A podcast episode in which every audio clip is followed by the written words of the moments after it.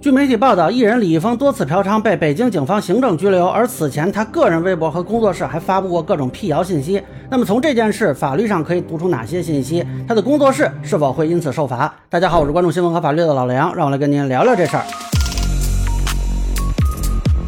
这个事儿特别逗啊！最开始是前几天网上有人传说某三字男艺人出事啊，我当时还不知道是嫖娼。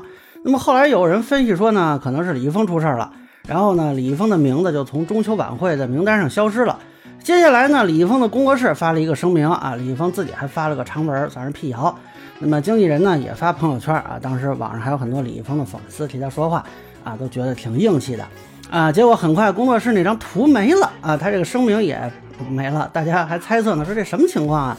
那今天北京警方发布声明，演员李某某多次嫖娼被行政拘留。然后人民日报报道，这个李某某就是李易峰。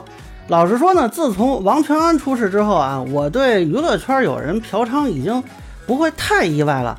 但是李易峰这个情况呢，我还是不太能理解啊，也不知道他图个啥。那么如果从这个警方的通报看呢，李易峰可能是因为其他人的检举揭发呀，然后被查获的。因为大家看这个警方提到的是在侦破一起违法犯罪案件中。这个跟李云迪和黄海波那两起都不一样，那两个都说的是啊，有人举报违法行为，没有提到有涉及犯罪。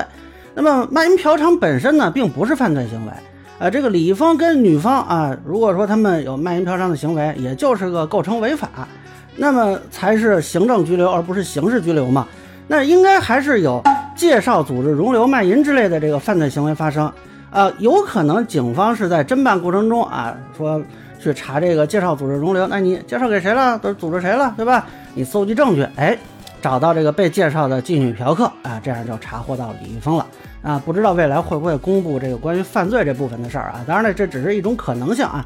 到最后大家以官方信息为准。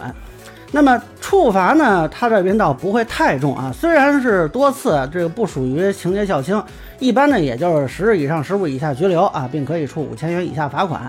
五千块钱对他来说应该也不算什么大钱儿啊。但是我其实比较好奇，他工作室和微博之前这辟谣是怎么回事？首先，这个长文是不是李易峰本人发布的？那按理说呢，他被行政拘留了，呃，他还能发微博？这个啊，我不太清楚他们是这个怎么个操作过程。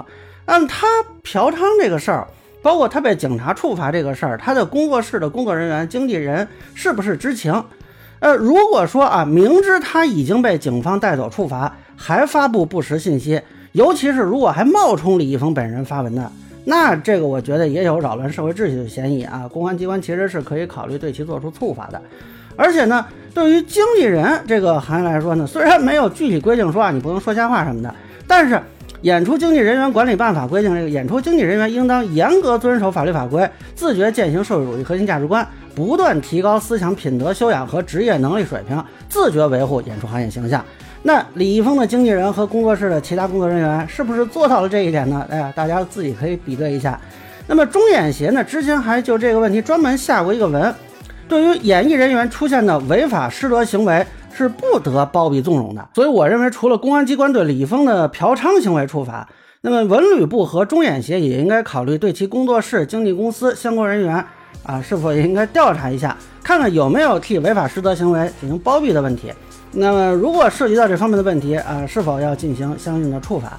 那么以上就是我对李易峰嫖娼被拘事件的一个分享，个人浅见难免说了，欢迎不同意见小伙伴在评论区、弹幕里给我留言。如果你觉得我说的还有点意思，您可以关注我的账号老梁不郁闷，我会继续分享更多关于新闻和法律的观点。谢谢大家。